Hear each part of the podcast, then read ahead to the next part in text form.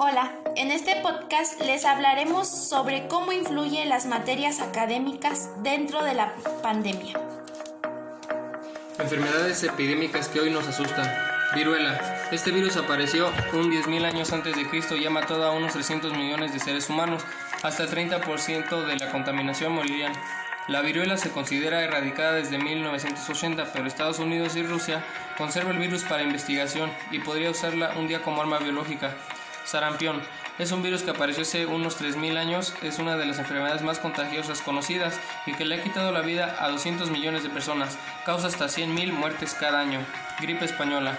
El nombre es incorrecto porque se originó en Estados Unidos, se extendió por Europa durante la Primera Guerra Mundial, matando a 100 millones de personas.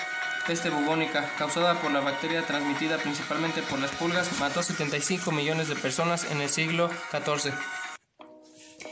Ébola. El virus del ébola fue detectado por primera vez en 1976. El brote del 2014 a 2016 mató a más de 11.000 personas.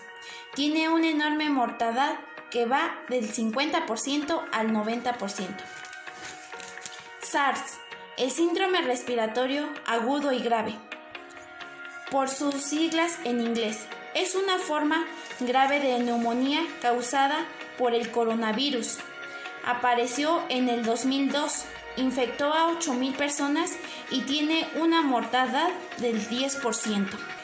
MERS, el síndrome respiratorio de Oriente Medio, por sus siglas en inglés, causado por el coronavirus apareció en el 2012 e infectó a 157 personas de 10 países. Su mortandad es del 42%. Para cuidarse y cuidar a otros del contagio. No abrazarse ni saludarse de mano ni de beso. Quedarte en casa. Considerar los lugares de mayor riesgo. Tose y estornudar de manera adecuada. Utiliza cubrebocas. Desinfectar las superficies. Lavarte y secarte las manos de manera correcta. Se le llama virus de Wuhan porque el primer caso de contagio en humanos tuvo lugar en la ciudad de China, en la provincia o virus de neumonía de Wuhan. ¿Por qué efectivamente este virus puede causar neumonía? El nombre que por ahora se le ha dado entre la comunidad científica es COVID-19 señalando el año de su aparición. Indica que se trata de un coronavirus y lo distingue de otros coronavirus identificando anteriormente, por ejemplo, los del resfriado común. Presuntamente, los primeros casos del virus se presentaron a mediados de diciembre del 2019, en plena época de gripe, pero traslados pacientes presentaron neumonía, China informó que se trataba de un virus nuevo y dio la voz de alarma el 31 de diciembre la Organización Mundial de la Salud. Oficialmente se ha dicho que los primeros contagios trabajaban o frecuentaban un determinado mercado de pescados y mariscos, por lo que las autoridades chinas clausuraron el mercado el primero de enero. Hasta el momento se estima que la tasa de contagio es de 3.8, es decir, que cada enfermo infecta a su vez a 3 o 4 personas, pero la tasa de defunciones a causa del COVID-19 es bastante alta comparada con otros coronavirus. Por lo pronto, tiene un 3% de mortandad en promedio. El 27 de enero ya había al menos de 2.700 contagios y 81 muertes por la epidemia. Todos los primeros casos presentados en el extranjero, Estados Unidos, Japón, Francia, Tailandia, Corea del Sur, etc., ocurrieron en personas que viajaban a China. ¿Cómo influye la materia de literatura en la pandemia? En la literatura se han presentado los distintos hechos en la historia de la humanidad las enfermedades no podían quedar fuera, pues su manifestación epidémica ha cambiado las relaciones sociales y culturales, y por supuesto los avances médicos y científicos. La literatura en época de virus nos invita a reflexionar, a detener la marcha del tren de la vida productiva un momento. También vuelve a presentarse como una panacea ante la angustia y la ignorancia de pleno siglo XXI es la luz en medio de la oscuridad de la epidemia. ¿Cómo influye la materia de matemáticas en la epidemia? Las matemáticas aportan mucho, por las pruebas que pueden predecir y anticipar el número de contagios a nivel mundial y nacional, y pronosticar el número de fallecidos, a menudo impredecibles, de la vida cotidiana. Pero esta disciplina también es una herramienta fundamental en los casos de crisis económica y social. Algo interesante al resaltar es que la física entra mucho en la materia cuando hablamos del traslado de las vacunas del COVID-19, ya que éstas tienen un determinado peso, temperatura, cantidad de miligramos y entonces se debe de pensar en el tiempo del vuelo en el aire, en otros aspectos que esto hará que llegue o no llegue a la hora indicada las vacunas.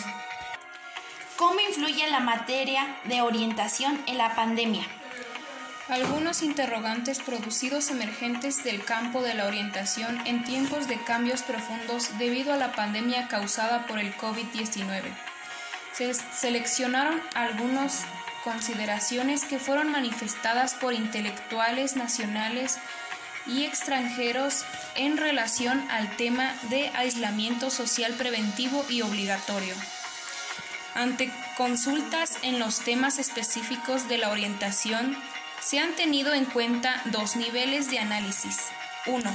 Las futuras selecciones de los jóvenes o grupos de poblaciones en situación a elegir y cómo acompañarlos en la elaboración de proyectos personales, educativos, laborales y sociales.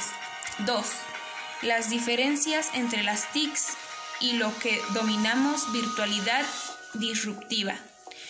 En cuanto a este segundo tema, surge como consecuencia del encierro y cuidado que en este caso implica el aislamiento y otras formas de intervención cultural, académicos y políticos corruptivas por los efectos del COVID-19.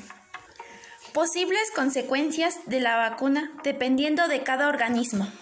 También es importante saber que los efectos adversos de las vacunas son poco frecuentes pero posibles. El individuo puede tener fiebre, malestar y un poco de dolor, implica Bailey. Si el malestar no desaparece después de esos días, no se vuelve más intenso. Es importante buscar consejo médico. Se debe al hecho de que estos síntomas incluso pueden ser causados por el efecto de las vacunas, pero también son características del propio COVID-19 y sería importante descartarlos. Con más de 200 millones de dosis de vacunas contra la COVID-19 administradas por el mundo y la rapidez con que se siguen acumulando ya en varios países, de momento no hay noticias sobre efectos colaterales preocupantes que justifiquen la paralización de las campañas. Virus está cambiando instantáneamente la forma en que se imparte la educación, ya que la escuela y el hogar ahora se convierten en el mismo lugar. Tras las necesarias regulaciones afectuadas, según la UNESCO, más de 861.7 millones de niños y jóvenes en 119 países se han visto afectados al tener que hacer frente a la pandemia global que nos ha sacudido este año han tenido que enfrentarse a la educación en emergencia sin estructura ni capacitación. Los estudiantes eran expertos en el aula y de repente pasaron a hacerlo en línea. Están haciendo lo posible para que aprendan sus alumnos también en los lugares donde no hay conexión. Valores éticos frente a la pandemia. Solidaridad. La solidaridad implica fraternidad, empatía y comprensión. Por lo mismo, es fácil ser solidario con las personas a quien amamos, pero no es tan fácil serlo con los desconocidos.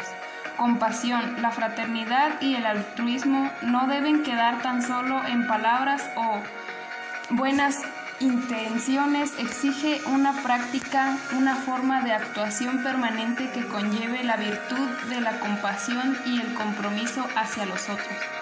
Responsabilidad.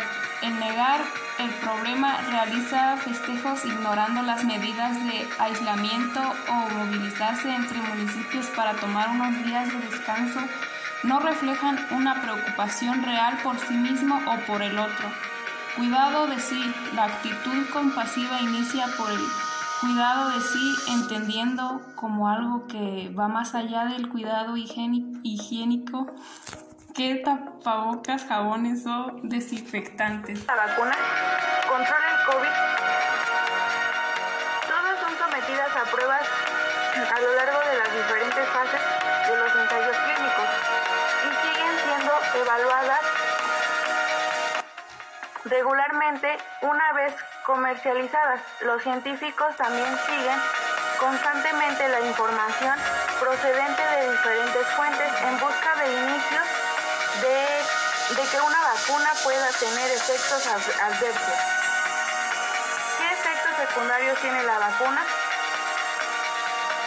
Efectos, los efectos son muy frecuentes más, en más de una de cada 10 personas. El, el dolor de cabeza e hinchazón en el brazo del pincho, con cansancio, dolor muscular y de articulaciones, escalofríos y fiebre. Muchas gracias por haber escuchado nuestro podcast. Es un trabajo elaborado por mis siguientes compañeros. Miriam Cristina. María Paola. Nancy. María Guadalupe Gómez Núñez. José Miguel Herrera. Y Samuel Fiscal. Y este ha sido nuestro trabajo del grupo 4.7, turno vespertino. Colegio de Bachilleres del Estado de Querétaro, plantel 12, Tequisquiapan.